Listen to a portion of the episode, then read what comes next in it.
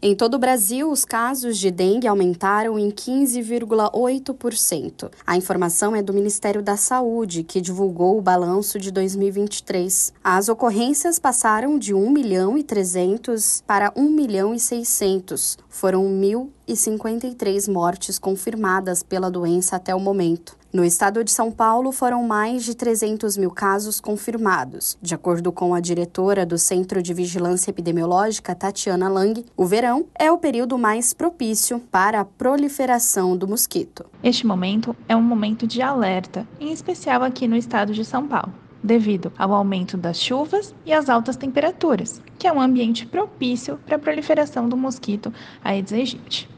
Na Bahia, o aumento foi de 168% nos casos graves da dengue. O Rio Grande do Sul registrou até o momento 27.243 casos confirmados. No Rio de Janeiro, o aumento foi de 457%.